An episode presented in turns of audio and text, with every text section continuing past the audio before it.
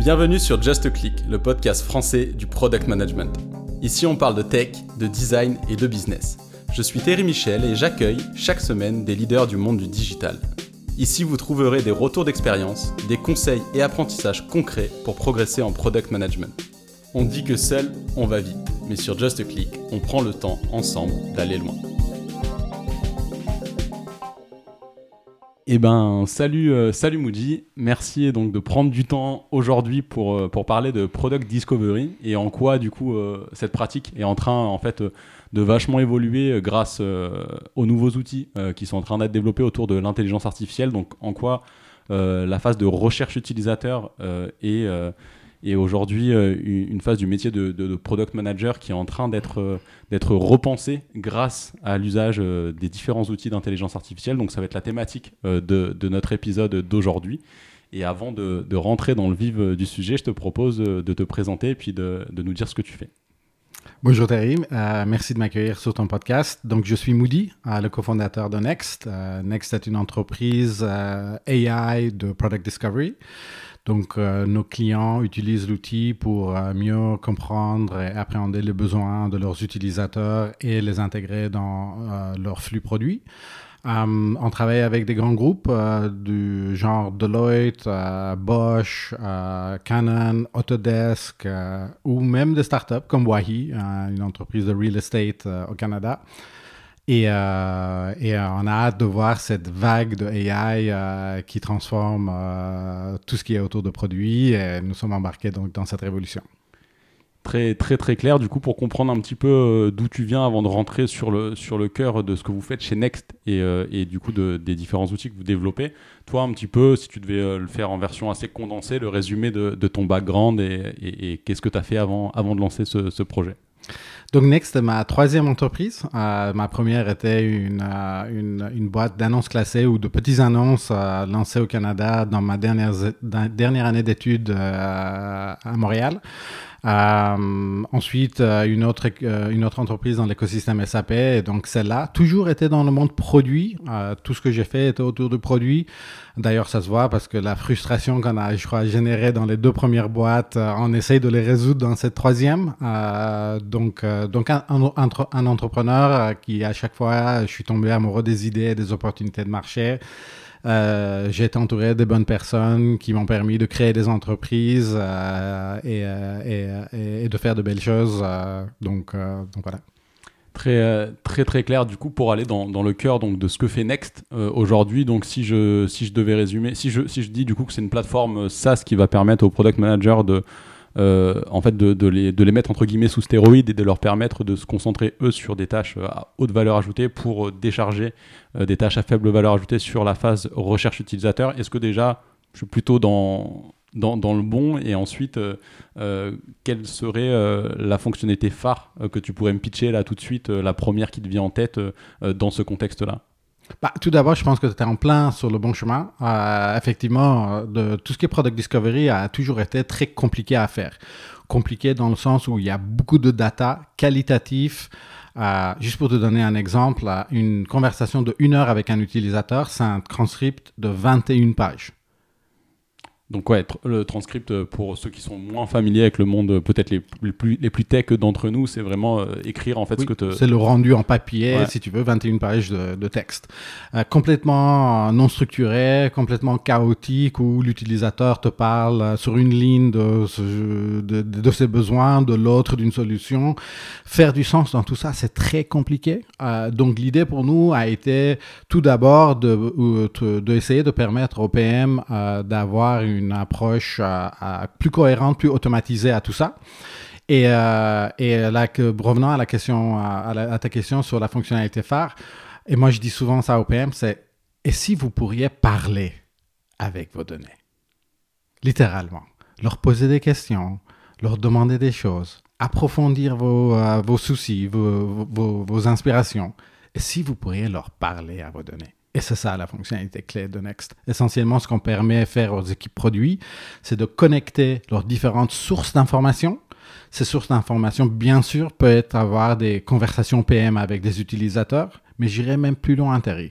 Imagine si un PM pouvait avoir accès aux conversations du customer success avec les clients, si le PM pouvait avoir accès aux conversations sales, aux conversations des execs, aux conversations support, au-delà de ses propres conversations avec les utilisateurs, tout ça dans un même base de données où toutes ces informations arrivent, l'outil Next comprend, j'utilise vraiment le mot comprendre ces conversations, et de l'autre côté permet au PM de poser des questions.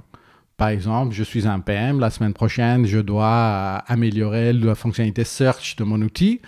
Qu'est-ce que les gens disent de search? C'est quoi leurs besoins Qu'est-ce qui marche? Qu'est-ce qui marche pas? Ils peuvent littéralement venir de manière conversationnelle, interagir avec leurs données, trouver les, euh, les réponses. Toujours les réponses sont supportées par des clips et des extraits de ces conversations initiales. On pourra en parler de ce qui est la confiance ou le trust dans le AI euh, pour avoir des réponses qui peuvent actionner immédiatement. Euh, Très, euh, très clair. Donc là, tu as, parlé de pas mal, euh, pas mal de concepts sur lesquels j'aimerais qu'on revienne petit à petit. Donc le premier, là, qui est en fait aller euh, agréger différentes remontées utilisateurs, différentes remontées de problématiques ou de besoins qui peuvent venir donc du support de niveau 1, des commerciaux qui font leur pitch, de l'équipe produit qui fait sa propre discovery.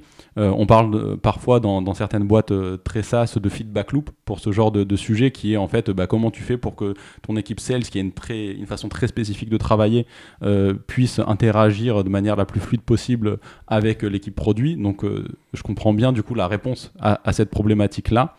Tu as également touché du doigt euh, le fait que derrière, euh, il y a la, capacité à intelligence, enfin, interaction conversationnelle. Donc derrière, c'est là aussi où la brique, j'imagine, d'intelligence artificielle vient aussi se, se connecter. Mais euh, avec une capacité de voir ce qu'il y a sous le capot pour comprendre justement comment les réponses sont données. Parce que qu'on te donne des réponses en disant, bah, ok, 80% euh, des utilisateurs euh, ont besoin de cette fonctionnalité, si tu sais pas le cheminement intellectuel, même s'il est de manière programmatique, qui a été mené, ça va être compliqué derrière d'aller défendre des gros budgets pour implémenter la fonctionnalité. Donc, avant d'aller sur cette deuxième partie sous le capot et un petit peu comment du coup on peut ouvrir le capot de, ce que vous faites avec Next pour comprendre comment interfacer, pardon, comment les, les logiques décisionnels sont, sont proposés. Sur la première phase, euh, du coup, de, permettre euh, aux product managers d'avoir des remontées potentiellement sales, support client et autres pour mener à bien leur discovery. Euh, je vais volontairement du coup challenger ça dans le sens où en tant que produit, je pourrais donc utiliser cette solution pour dire ok, on va pousser pour le prochain quarter cette fonctionnalité qui répond à ce problème. Et en face, je pourrais avoir d'autres sales qui viendraient me dire bah non, en fait, nous, là, on a un gros enjeu euh, pour ce prochain quarter de signer tel client. Il faut cette fonctionnalité. Je te confirme que tu n'as pas ça dans ta remontée de données parce qu'en fait, on vient juste de discuter avec ce client, mais il faut quand même le faire. Comment un petit peu euh, au niveau plus organisationnel produit, vous pouvez répondre, enfin, tu peux répondre à cette problématique? Comment, ça, ça, s'interface avec aussi la réalité de terrain des fois qui est assez loin parfois de, la partie purement technologique, quoi? Écoute, c'est une super bonne question, mais peut-être pour y répondre, je pourrais faire un peu revenir un peu en arrière de pourquoi on a créé cette entreprise. Parce que je pense que le, problématique vient de là. Essentiellement, et moi et mon associé, on a été, euh, on est des gens produits. Donc, on, avait, on était très frustrés par l'idée du fait que pendant 20 ans, on a investi dans product delivery. On a mis en place des Jira, des GitHub, des DevOps, des Linear. On a créé des rituals, des, comme des grooming, des retros, du machin. On a fait tout ça. Et donc, on crée plein de code. Super, on plaît plein de code. Mais l'observation est réelle du fait que ce code qu'on crée n'est pas en train de résoudre des problématiques clients. C'est pas en train de déverrouiller de la valeur client. Je pense que je regardais récemment une étude qui disait 50% de ce qu'on crée en équipe produit, c'est du product waste. Il crée rien. Et quelqu'un m'a fait remarquer, Terry, il y a quelques semaines, que c'est pas que son impact sur le produit, c'est neutre. Parce que quelque chose que tu ajoutes qui n'apporte pas de la valeur ajoutée, on enlève. Parce que ton interface est plus compliquée, euh, le code est plus compliqué. Donc en fait, il n'y a pas note. Tu es en train de détruire de la valeur. Donc, si 50% de ce qu'on crée n'apporte pas de valeur client, donc nous, notre observation, c'était que, ah, c'est une mauvaise compréhension du besoin client. Ça veut dire qu'on est en train de créer, basé sur mon gut feeling, des assumptions, des hypothèses qui n'ont pas été vérifiées auprès de nos utilisateurs sur leurs besoins. D'accord. Donc, à partir de là, on se dit, OK, si on pourrait avoir ces informations-là pour essayer de, euh, de, informer nos décisions produits, c'est vraiment là que Next, euh, Next agit. C'est comment on peut informer les décisions produits. Je n'ai pas dit décider des actions produits. J'ai dit informer. Moi, en tant que CEO, fondateur, je prends plein de décisions qui sont contraires aux faits du terrain. La création de ma boîte est contraire aux faits du terrain. Si on n'avait pas une vision contrarienne du monde actuel, on n'aurait pas créé quelque chose pour changer le monde actuel. Donc tous les jours, on prend des décisions qui sont contraires à, à, ce qui au fait sur le terrain.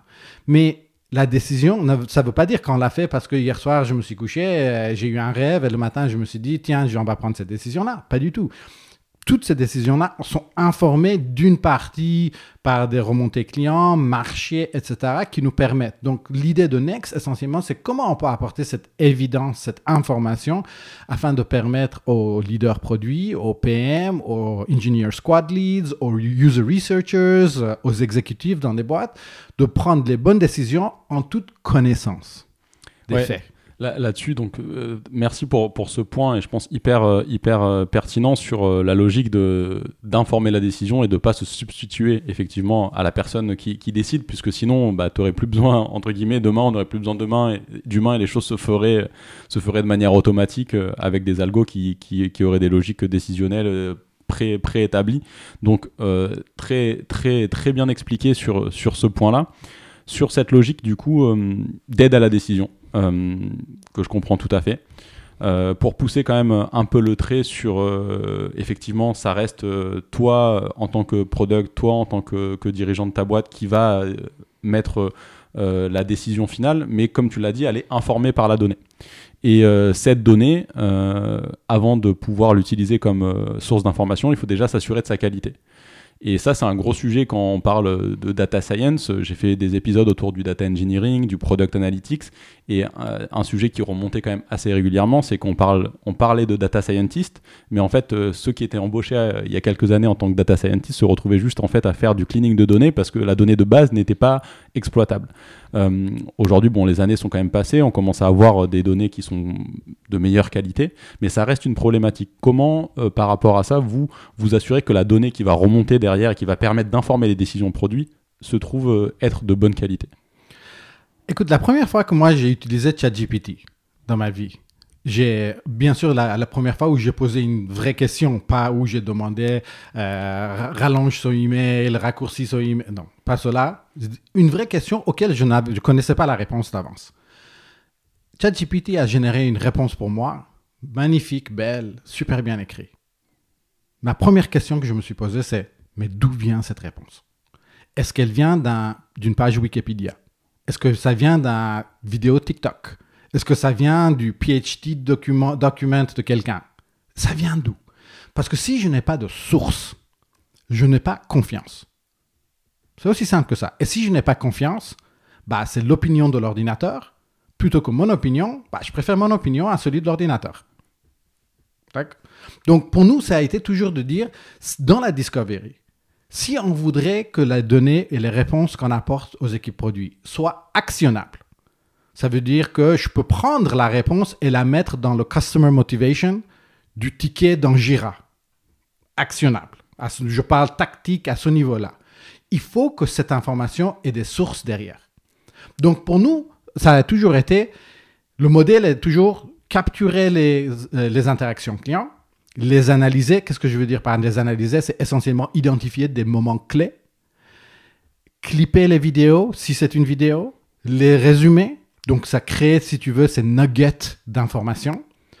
Mettre tout ça dans une méga base de données, si tu veux. Et quand l'utilisateur tape sa question ou sa demande, on parcourt tout ça, on présélectionne un certain nombre de ces données, on les combine et à partir de là, on génère avec l'IA la réponse. Et quand on donne la réponse, on donne toujours la matière première, la matière brute que nous avons utilisée pour générer la réponse. Ce qui fait que l'utilisateur lit la réponse, peut regarder la matière première et évaluer dans son jugement critique ah, est-ce qu'il y en a assez ou est-ce qu'il n'y en a pas assez ou est-ce que je suis convaincu? Est-ce que c'est un client important ou non, celui-là, il n'est pas important? Donc, c'est à partir de là, on rentre dans le monde où c'est du processus décisionnel stratégique de l'entreprise, de l'équipe produit, du PM, qui a maintenant toutes les données pour informer sa décision sur euh, sa prochaine étape. Et ces décisions sont de deux sortes.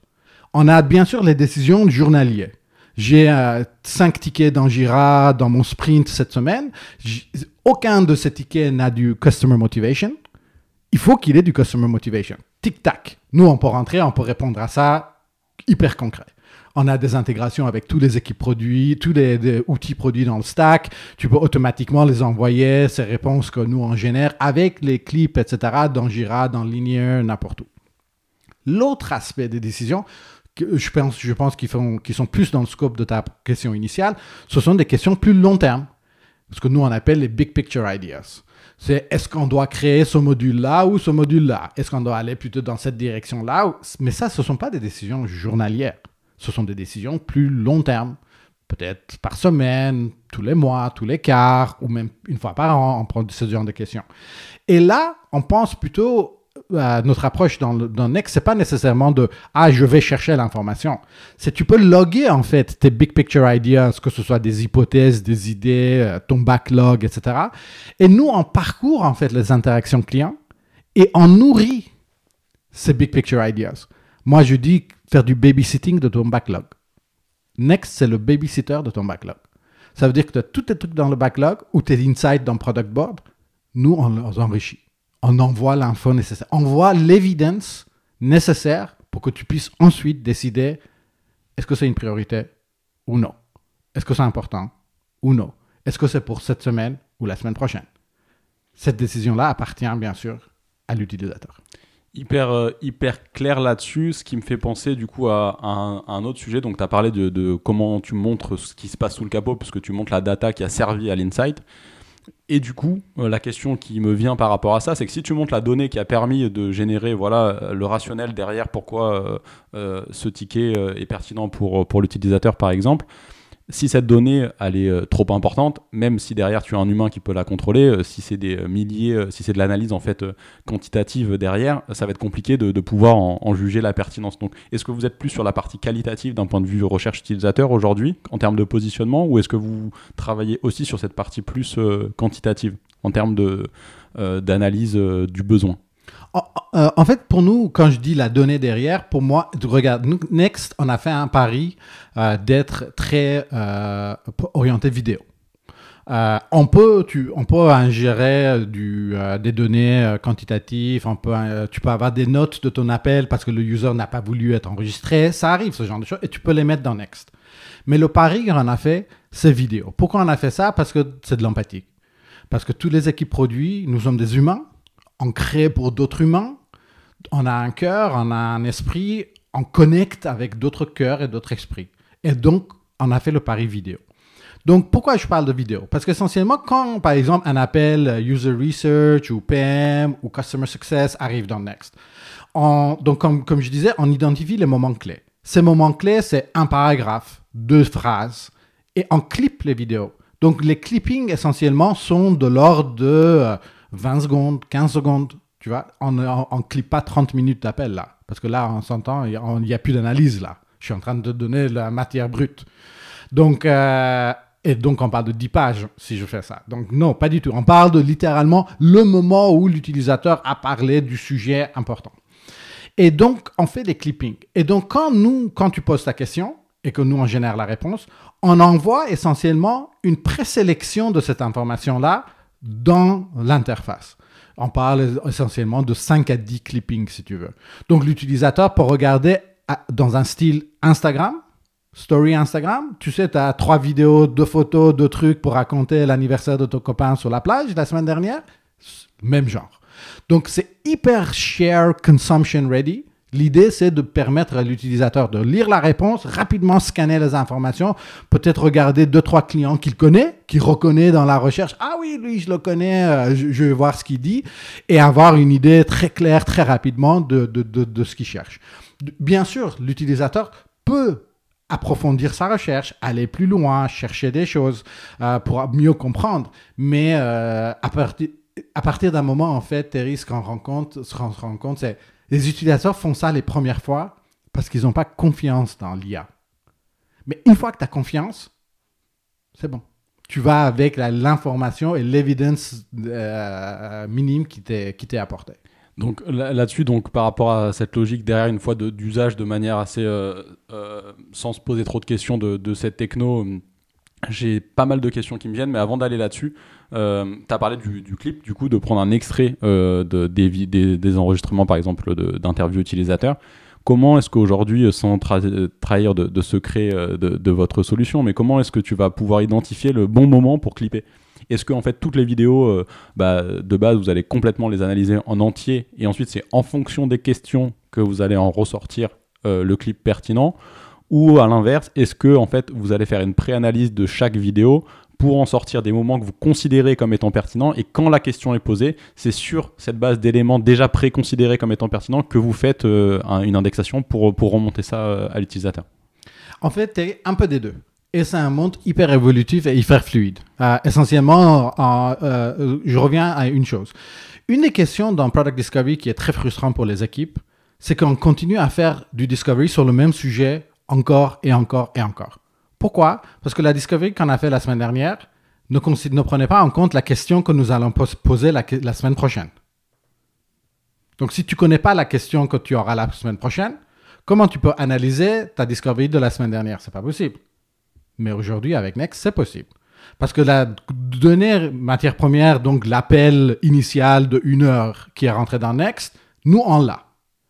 On l'analyse sur les points clés où le client donne du feedback sur une idée, sur une frustration. Nous, on ne connaît pas le scope de ta question de la semaine prochaine.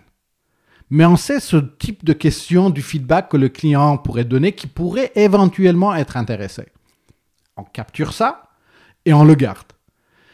Quand toi, tu poses ta question la semaine d'après, on revient sur cette donnée pour identifier les meilleurs clips qui correspondent le plus à ta réponse. Et qu'est-ce que je veux dire par là qui correspond le plus? Dans le monde de IA, il n'y a pas de noir et blanc, c'est des shades de, gris. Donc essentiellement, on parle de relevance. Donc est-ce que c'est à 99,9% relevant ou à 61,2% 61,2% c'est pas très relevant. Donc on coupe nous à peu près à un niveau quand même très élevé. On dit ok, en dessous de 90%, c'est du bruit en fait, c'est du noise, c'est pas c'est pas important. Donc on présélectionne ensuite les éléments qui correspondent le plus à ta question et on utilise ça pour générer ta réponse. Imagine en fait euh, pour ne pas devenir trop geeky là, mais peut-être pendant 10 secondes, c'est du vectorization que tu fais. Chaque donnée qui est capturée est vectorisée. Toi, ta question, elle est vectorisée comme une empreinte de, de, doigts. Et après, on fait un matching des empreintes de doigts pour dire, ah, c'est quoi les empreintes de doigts qui correspondent le plus? On crée un package et c'est ça qu'on utilise pour générer la réponse. Donc c'est comme ça que ça se passe. Et ça, c'est en fait un des éléments hyper importants parce que ce que ça donne à une équipe produit, c'est une base de connaissances continue dans la durée, exploitable très, euh, très, très clair là-dessus. Donc moi, ça me, ça me fait penser, donc pour aller sur la suite de ma question, euh, c'est du coup sur cet outillage de plus en plus puissant pour les PM. Est-ce qu'on ne prend pas le risque euh, du coup d'avoir des PM du coup qui perdent le contact avec leurs utilisateurs? Ou du coup la question posée dans un sens plus positif, c'est aujourd'hui quelles tâches sont déléguées du coup pour toi au travers de, des outils comme, comme, Next versus les tâches vers lesquelles les PM vont pouvoir se concentrer dans la phase euh, de discovery, puisque ici on parle euh, bien sûr de, phase de recherche utilisateur. Écoute, il y a euh, peut-être revenir un peu au scope de notre solution. Essentiellement, on a plusieurs piliers AI à notre solution. La première pilier AI, c'est l'analyse. L'appel arrive, les notes arrivent, le contenu initial arrive. Nous, on l'analyse pour comprendre de quoi elle parle, de quoi ça consiste, quels sont les moments clés de, de, de la conversation avec le client, etc. Donc la première phase, c'est l'analyse. La deuxième phase, le deuxième pilier de IA chez nous, c'est euh, la réponse. Donc, c'est l'interface conversationnelle dans laquelle tu peux euh, euh, essentiellement aller exploiter cette intelligence conversationnelle en posant des questions. je ne sais pas, j'ai un ticket sur le search, est-ce qu'on a du customer evidence là-dessus, créer du customer motivation, etc. Répondre à tes questions journalières essentiellement. Le troisième pilier de notre solution, c'est l'inverse de ça. C'est tu sais, on parlait des big picture ideas. C'est toi, tu ne poses pas des questions, mais tu établis les paramètres des idées ou des directions qui t'intéressent. Nous, on l'enrichit. Complètement autopilot.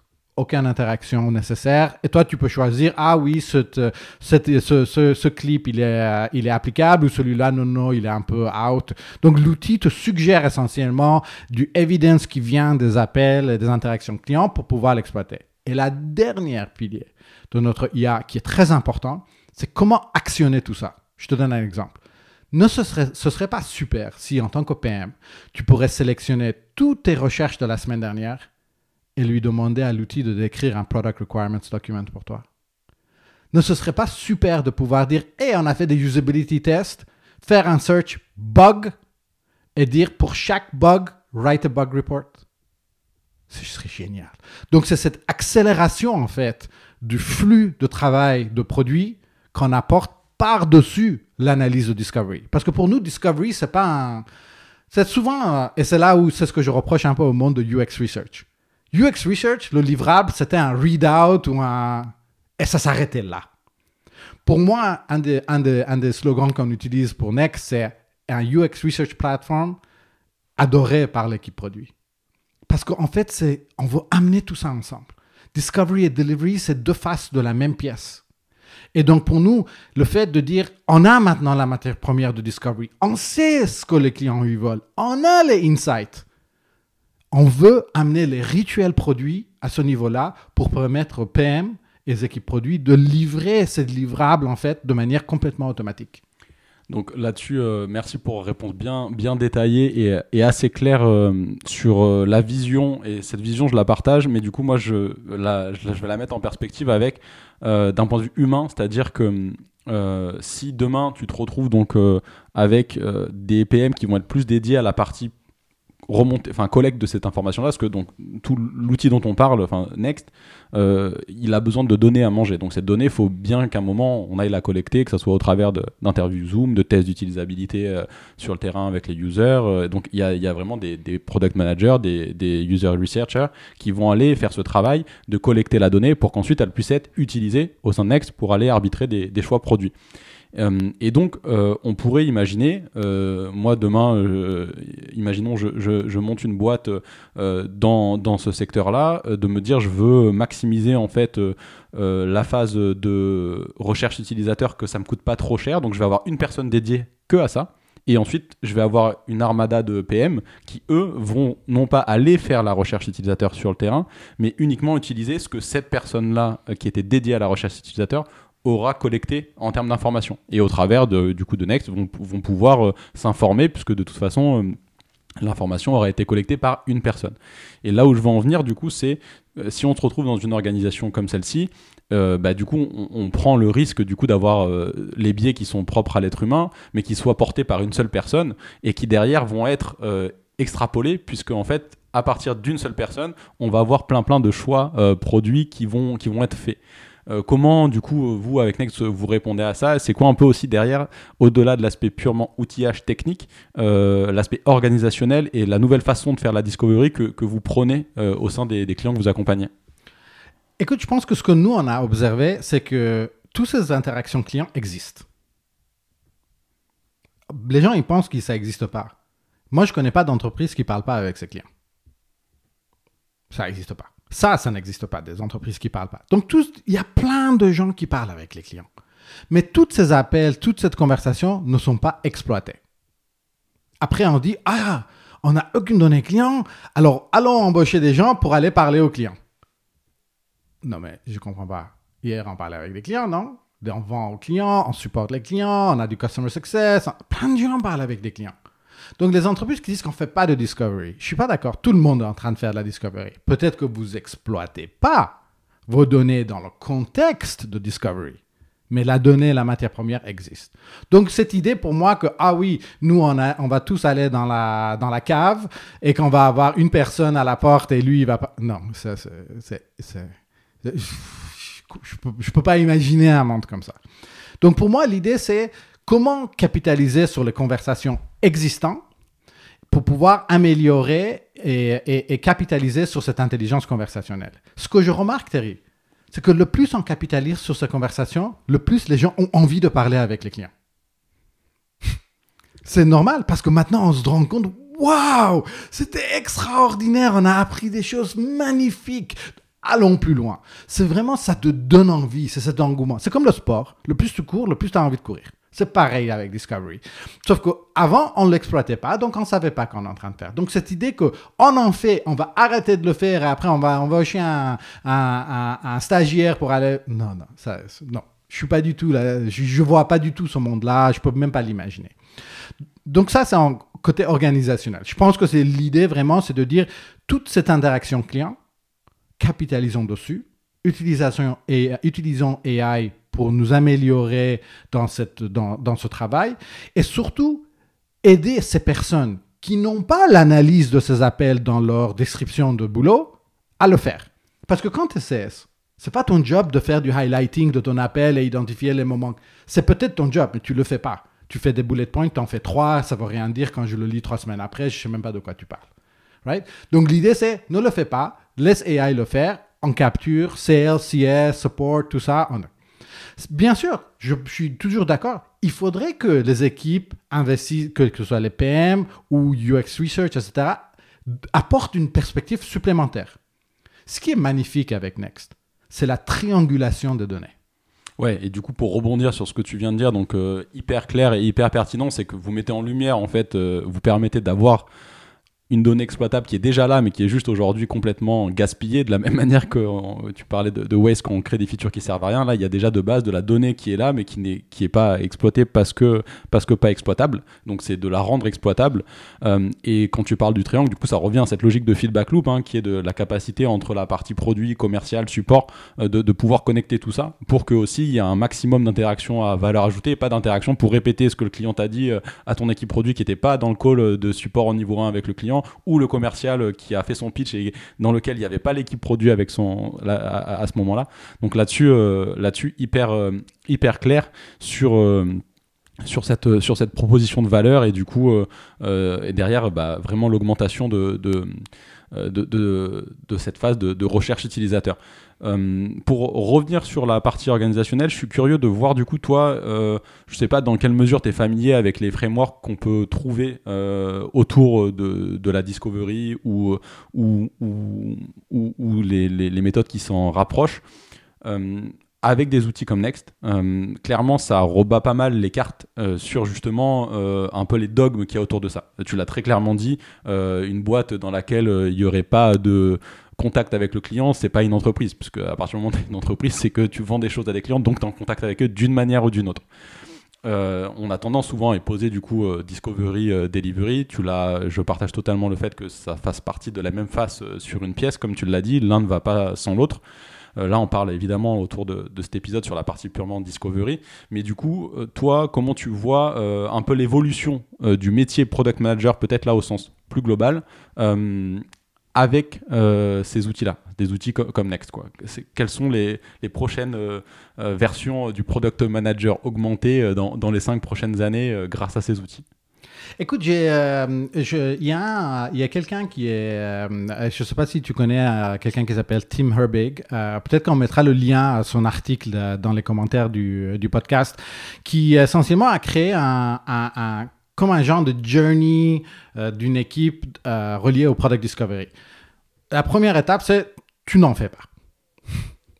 tu fais pas de product discovery, tu fais rien. Right? Tu crées des trucs, tu penses que c'est des bonnes idées, voilà, ça s'arrête.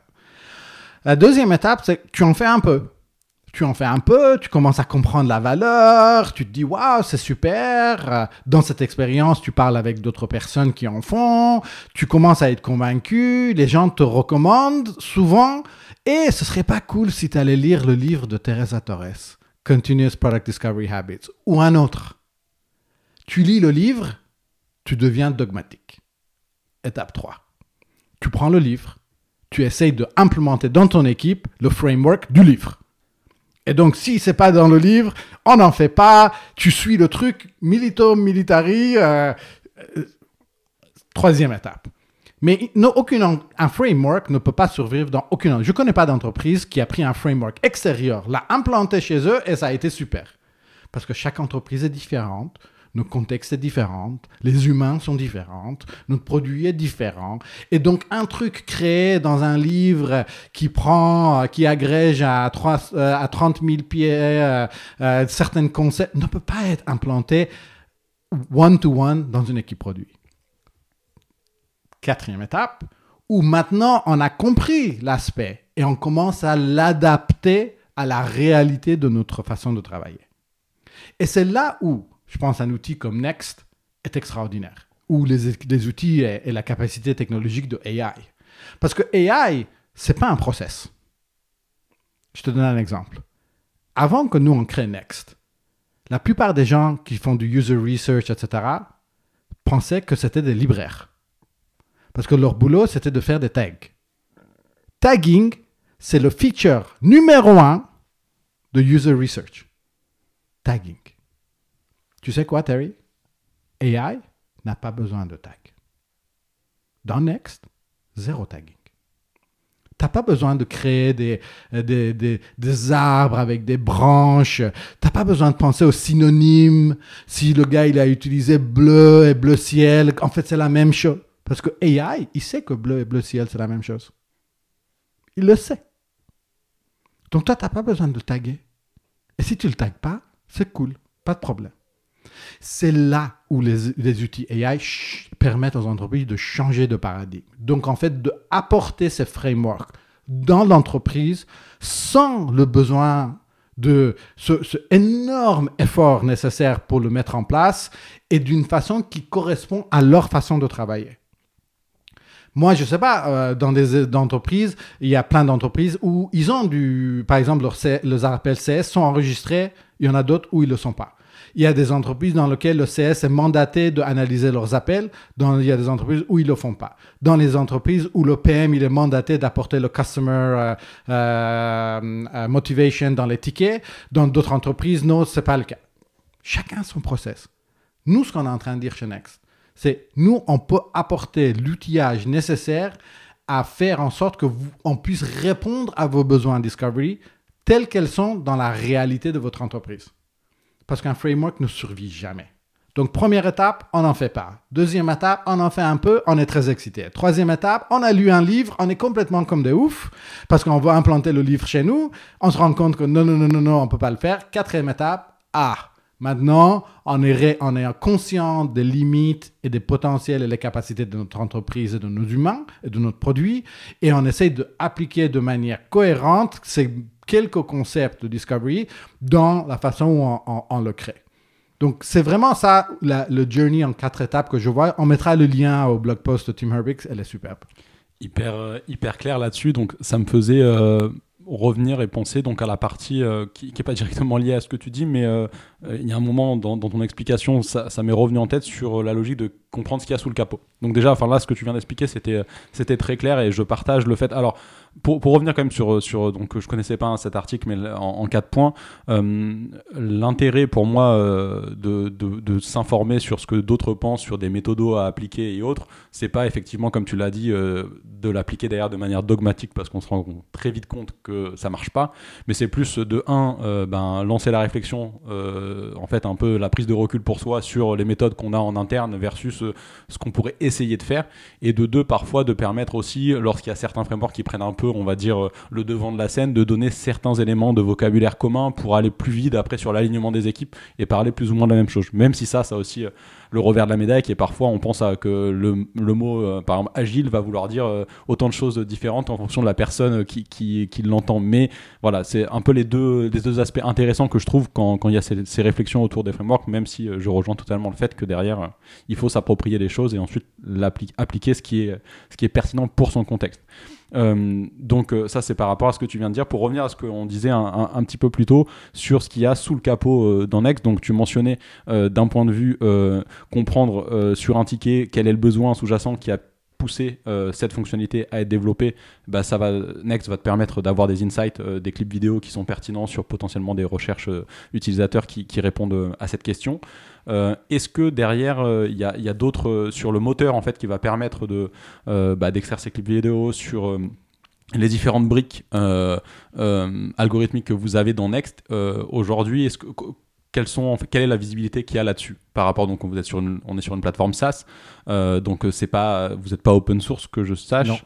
Euh, du coup quelles sont un peu voilà les, visibilités que vous donnez aussi euh, derrière au, à, vos clients et pour prolonger cette question quels sont et là je, vais te demander de te mettre un peu dans la posture de, l'avocat du diable au, sujet du développement de ces nouveaux outils mais quels sont toi les, les points d'attention que tu vois vraiment concrets les risques qu'il y a avec le développement de ces outils et du coup sur lesquels au niveau vraiment des, personnes, euh, vos concurrents ou d'autres personnes qui feraient des choses similaires, il faut porter l'attention pour éviter de tomber euh, dans ces travers. Parce qu'on parle beaucoup euh, dans la culture populaire de biais, mais il y a, aussi d'autres sujets autour de, développement de ces intelligences conversationnelles. Donc je, suis curieux voilà, d'avoir ton regard sur, sur, ces deux points. Sous le capot, là, concrètement, et un peu en termes prospective, développement de ces outils-là, les points d'attention à avoir.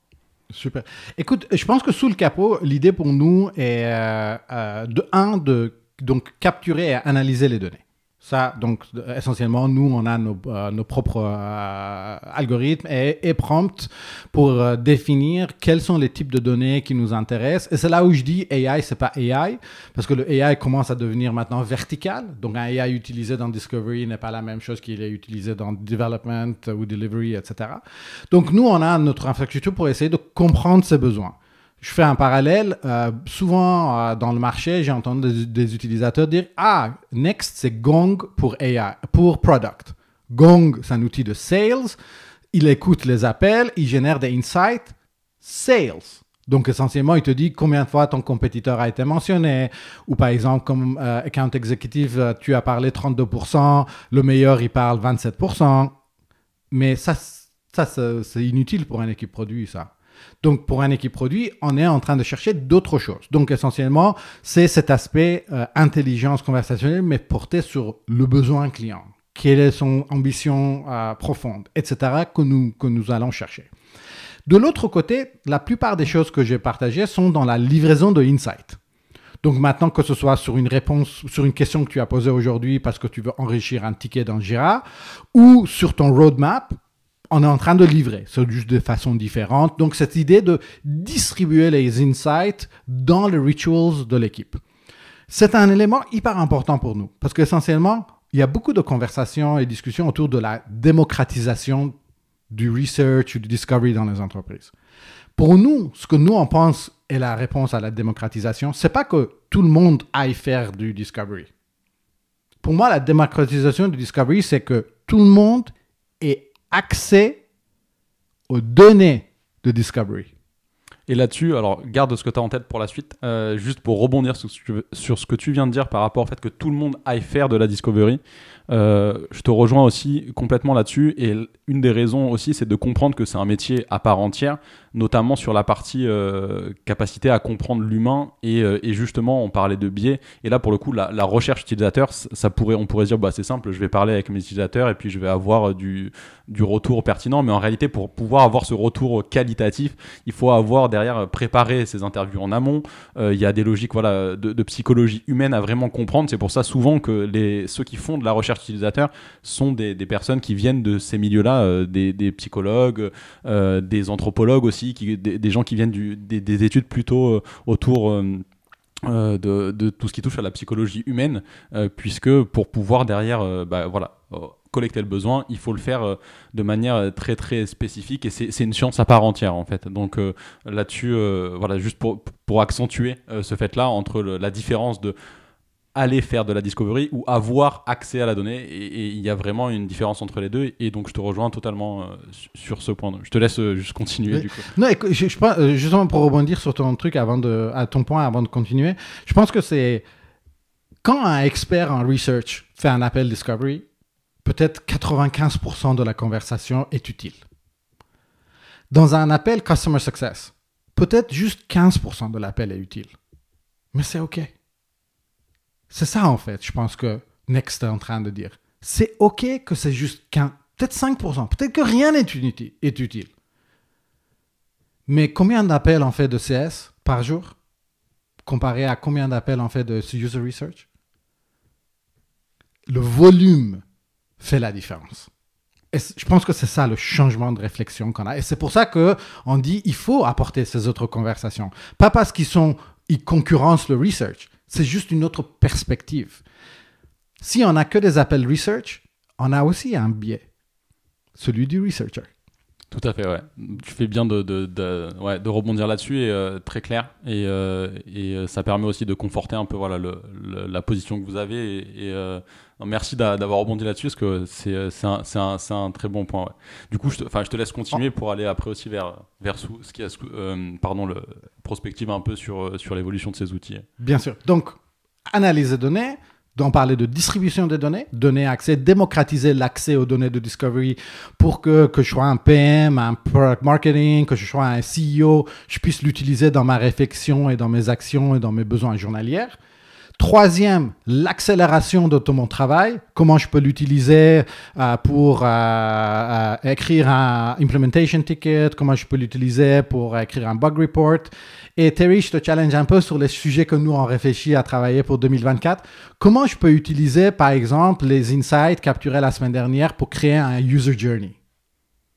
Et dans Miro ou dans Mural directement via les intégrations et les compréhensions, parce qu'en fait, c'est juste un rendu des données. C'est rien d'autre. De la, même façon qu'on crée une réponse pour le Customer Motivation, c'est juste un rendu texte. L'autre, c'est un rendu graphique. Avec l'arrivée de multimodal, capacité multimodal, etc. dans l'AI, on arrive à ce niveau de performance où on pourrait créer des choses extraordinaires en tant qu'on a la matière première, qui est d'ailleurs notre cœur, de métier. Et donc, euh, donc vraiment, ce sont, euh, ce sont, ce sont nos, parties de focus. Maintenant, parlons de l'évolution du marché et les, éléments qui sont hyper importants, qui d'ailleurs pour nous ont été fondatrices dans la façon où nous avons réfléchi à notre outil. Premièrement, trust. Ça, c'est incroyablement important. Parce que si on n'a pas confiance dans l'outil, dans ses réponses, on ne peut pas l'utiliser. Maintenant, une première itération d'apporter du trust pour nous, ça a été essentiellement d'augmenter la réponse avec les clippings, etc. Mais il y en a d'autres de façons à faire ça. Je te donne un exemple. Ce serait pas génial si demain je peux générer une réponse, te mettre les clips et ensuite te dire attention, cette réponse a été générée avec la perspective d'une seule personne. Donc même les clips, ils viennent du même appel pas de 15 appels. Ça montre danger. Peut-être qu'on est dans une perspective unique. Oui, il y a une réponse. Oui, on a du evidence pour le baquet. Mais tout ça vient de ma conversation avec Terry. Plutôt que ma conversation avec Terry, avec Alain, avec John, avec A, qui tous disent la même chose. Beaucoup plus fort. Donc l'idée essentiellement d'apporter du guidance et des guardrails je ne sais pas comment le dire en français. Garde-fou. Oui, à l'IA. Et sur pas à l'IA en tant qu'outil, mais à la consommation de l'IA par l'humain. Pour que, et tu vois ça, juste faire un parallèle dans le monde réel qu'on vit, pour qu'on ne regarde pas une vidéo sur YouTube et peu importe d'où il vient ou ce qu'il dit, on dit Ah waouh, c'est la vérité. C'est apporté à aider à cette réflexion critique de l'information. D'autres exemples, par exemple, et, là tu l'as dit aussi, euh, je pense que ça, ça, touche un point que tu as soulevé plus, plus tôt. Euh, si euh, tu poses une question et on te donne la réponse, mais on te dit, ah, toutes les réponses, ta réponse est basée sur des données qui ont plus de six mois. Tu disais que pendant, pour, pour PM, maintenant, j'ai plus besoin de parler aux utilisateurs? Bah si, parce que ton produit évolue, le marché évolue, l'utilisateur évolue. Donc tes données d'il y a deux ans, peut-être qu'ils pourraient être intéressants sur certains sujets, mais sur d'autres sujets, ils, seront, ils seront complètement out. Ils ont besoin d'être renouvelés. Donc ce besoin d'interagir avec les clients est réel. Mais donc, premier pilier pour nous, c'est vraiment cet aspect de comment apporter de la confiance dans l'outil, Deuxième pilier, comment d'apporter des guardrails et aider l'humain à consommer l'information. Troisième élément pour nous, vraiment dans l'outil, et là où je vois une vraie évolution pour nous, c'est d'aller dans des rendus plus compliqués. retourner une réponse en texte, mais format. Avant, on pouvait même pas la formater. Maintenant, on peut faire des formatting, on va avoir des titres, des, sections, sous-sections, etc. Euh, on peut avoir maintenant des images, etc. Mais on arrive dans un monde où tu peux en fait donner dans le input des images et recevoir du image en output. Donc, euh, je te donne un exemple, un truc par exemple qui était, euh, qui, qui, est un de, qui est très bête, hein, mais c'est un des plus grands feature requests chez nous. C'est on peut pas analyser les expressions visuelles de l'humain quand il est en train de donner la réponse. Parce que c'est sûr, nous, on prend la vidéo, on le convertit en texte. Dans texte, il n'est pas en train de dire que le gars est en train de faire une grimace pendant qu'il est en train de donner sa réponse. Mais maintenant, le IA, on peut lui donner la vidéo. Et il peut identifier que pendant qu'il est en train de dire cette partie-là, grimace. Donc, on augmente, on va au-delà de euh, cette, expérience IA qu'on connaît aujourd'hui qui est en grande partie du texte en fait. C'est ChatGPT, ça te rend du texte, euh, voilà.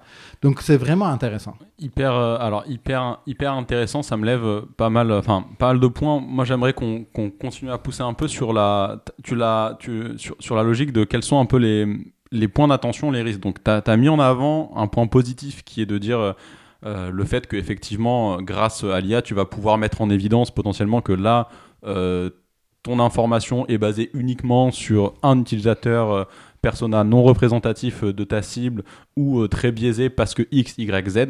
Top, ça c'est exactement le genre de choses qui même potentiellement sont plus complexes, à avoir sans outils du tout parce que tu te rends pas compte, des fois tu es pris dans le flot de ton truc et tu dis ah oui ça c'est quali mais en fait c'est complètement biaisé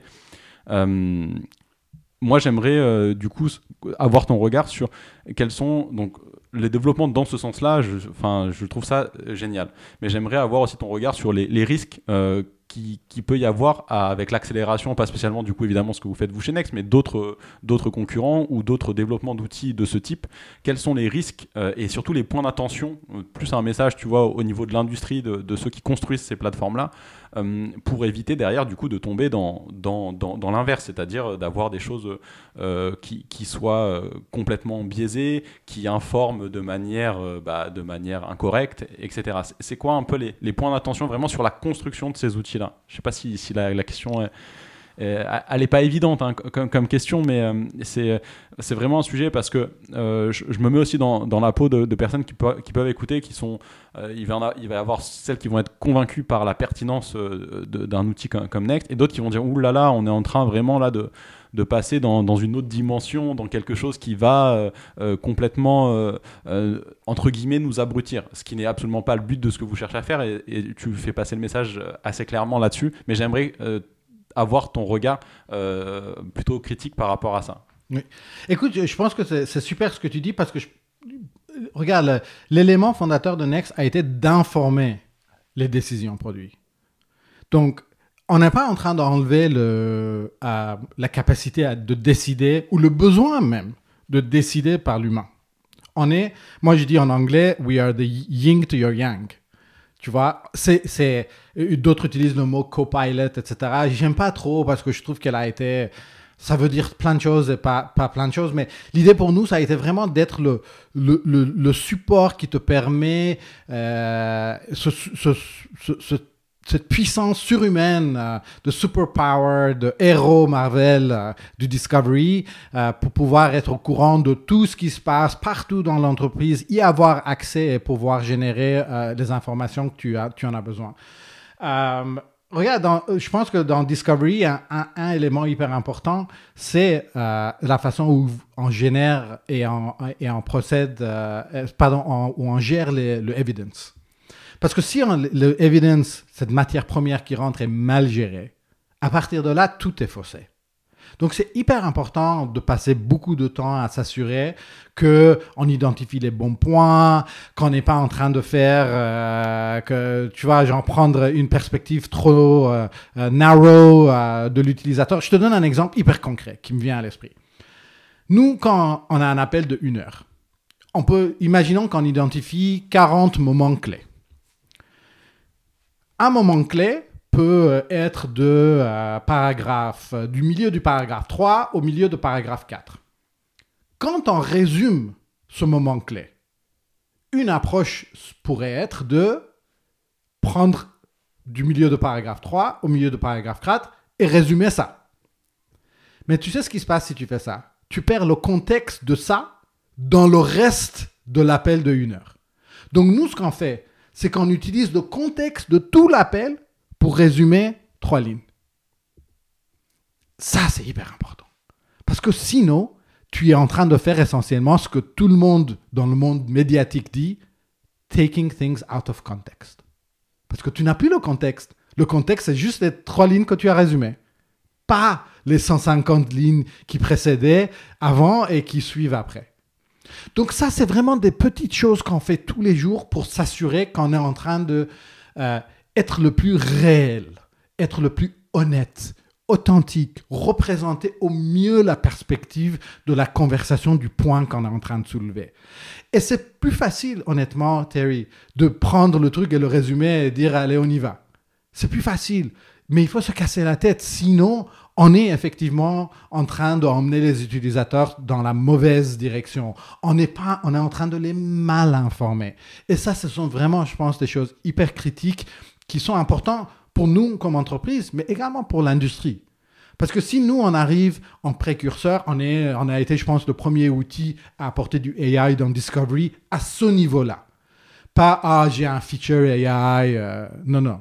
Essentiellement, c'est sans AI, Next n'existerait pas très, euh, très clair et, j'apprécie du coup le, point d'attention que tu as mis euh, sur concrètement la base de la base qui reste la donnée que tu mets en entrée dans, dans ta machine pour, euh, prendre, pour, pour, faire des métaphores et qui derrière cette donnée là il faut pas l'écrémer en amont. Il faut vraiment qu'elle soit complète et que ça soit sur la donnée complète derrière que tu vas construire l'ensemble l'ensemble de de tes hypothèses et que tu vas pouvoir informer tes utilisateurs. Donc là-dessus, euh, là-dessus, message assez clair euh, et, important, je pense, à, garder en tête. Et c'est aussi, euh, on voit également, pour revenir dans le sens du coup du développement de ces outils-là, c'est que quand tu as énormément de données, si tu as une machine qui t'aide à la consommer, c'est beaucoup mieux que si c'est toi en tant qu'humain, parce que peut-être que toi en tant qu'humain, tu vas vouloir faire des raccourcis et donc in fine, tu seras plus biaisé que la machine. Euh, donc euh, je pense que là-dessus c'est euh, assez clair. avant d'aller vers mes deux questions de, fin, d'épisode comme je pose à chaque fois, est-ce qu'il y a un point en particulier qu'on n'a pas abordé, un sujet sur lequel tu voudrais mettre un, peu plus d'attention? Écoute, je pense qu'il y a une chose qui est hyper importante dans la Discovery dont on n'en a pas parlé, et je pense que c'est important pour peut-être l'audience qui écoute et qui est intéressée dans le Discovery ou qui sont des gens de produits à garder en tête et qui était également pour nous, je pense, un des insights un peu, euh, un peu euh, euh, clés pour la création de Next. Souvent, on se dit, et d'ailleurs, c'est un feedback des UX Research, des gens de recherche utilisateurs qui, auprès de nous. Quand Next est arrivé sur le marché, ils nous disaient Ah, mais Next va automatiser notre travail. Et on regardait à beaucoup d'entreprises. On se rend compte que et je ne sais pas si c'est quoi ton expérience, Terry, je serais curieux de le savoir. Pour un UX researcher, quand tu en as, parce qu'il y en a plein d'entreprises qui n'en ont pas de UX researcher, tu as 20 personnes produits. C'est quoi le rôle du UX researcher? C'est d'informer des décisions produits. donc, résumons, tu as 20 personnes qui du matin au soir sont en train de prendre des décisions produits et tu as une personne qui est supportée supposé les informer. C'est complètement irréaliste. Donc, qu'est-ce qui se passe? Cette personne travaille sur des projets hyper stratégiques, etc. Et le reste de nos décisions, assumptions, gut feeling, euh, l'opinion de mon patron, parce que c'est lui qui, a, qui dit finalement quoi. Et donc, qu'est-ce qui fait qu'on crée du waste? 50% de waste. Donc, je pense que c'est hyper important de garder ça en tête que, et c'est là on parlait de démocratisation d'accès aux données, c'est que nous, Next n'est pas un remplacement de UX Research. C'est un accélérateur même, je dirais, de UX Research en le rendant accessible à plus de monde, en capitalisant sur toutes les interactions clients, afin qu'on arrive à un monde où toutes les décisions, produits bien sûr en ce qui concerne Next dans un premier temps, mais demain, stratégiques, marketing, etc., sont informées par des insights clients, de la perspective client. Et c'est là, je pense, où AI est un changement de paradigme. Parce que sans AI, il faudrait embaucher 20 UX researchers pour informer 20 product persons. Et là-dessus, ouais, tu, tu, pointes du doigt un, sujet euh, qui, est, qui est clé aussi pour la démocratisation de ces métiers-là. Euh, c'est-à-dire qu'aujourd'hui, pourquoi euh, on se retrouve souvent dans les situations telles que tu l'as décrit avec les métiers du produit et en particulier les métiers surtout autour de la recherche utilisateur, d'avoir une personne pour 20, pour 20 en face qui vont délivrer, c'est justement parce qu'il y a aussi une mécompréhension ou on va dire un frein business à vouloir recruter ces personnes en n'ayant pas conscience de la valeur qu'elles vont pouvoir apporter. Et du coup, en utilisant des solutions moins cher potentiellement euh, au début, ça va permettre aussi euh, bah, du coup de, permettre un peu à tout le monde voilà, d'avoir des accès euh, à, à, ces données-là et d'acculturer l'entreprise à la pertinence de ces métiers et in fine à aussi aller pouvoir recruter plus de user researchers et en tout cas pouvoir on va dire évangéliser ces pratiques-là. Donc très bon point et je te rejoins aussi, aussi là-dessus. donc, donc merci pour ça. Donc merci déjà pour... Bah, tous ces partages. Je pense qu'on a, fait un, beau, tour euh, de, la recherche utilisateur, la discovery euh, euh, à l'heure de, des outils d'intelligence artificielle. Moi, tu m'as assez convaincu d'utiliser Next. Donc là-dessus, je pense que, tu as aussi convaincu pas mal de nos auditeurs et auditrices.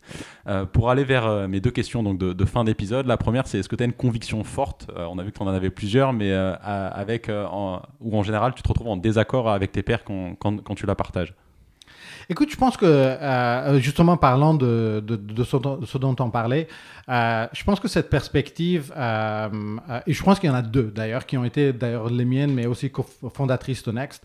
Une, c'était le rôle de produit dans la création de produits. Produit a toujours été focus sur Ah, mon rôle, c'est de créer du code. Je ne suis pas du tout d'accord. Moi, je pense que le rôle du produit. Et on arrive, je pense que c'est une question aussi générationnelle qui arrive. Il y a beaucoup de développeurs à qui je parle qui me disent quand il y a un ticket Jira qui arrive, il y a peut-être dix façons de le faire. Et si je ne comprends pas réellement, profondément, pourquoi nous allons créer ce feature, bah, je pourrais mal guider mon PM, mon leadership, etc., sur quelles sont les façons de le réaliser.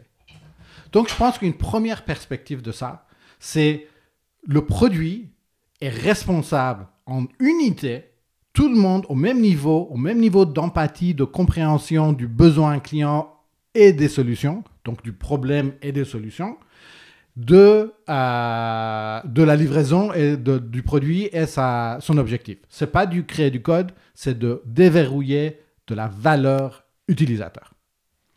Très, très clair. Bon, là-dessus, je pense que tu as, quand même pas mal euh, de personnes. Enfin, comme tu l'as dit, c'est aussi générationnel. Donc, on est en train de, shifter vers, euh, enfin, de, de, basculer vers cette euh, façon de penser. Et bon, je partage, je partage évidemment ce que, ce que, ce que tu dis là.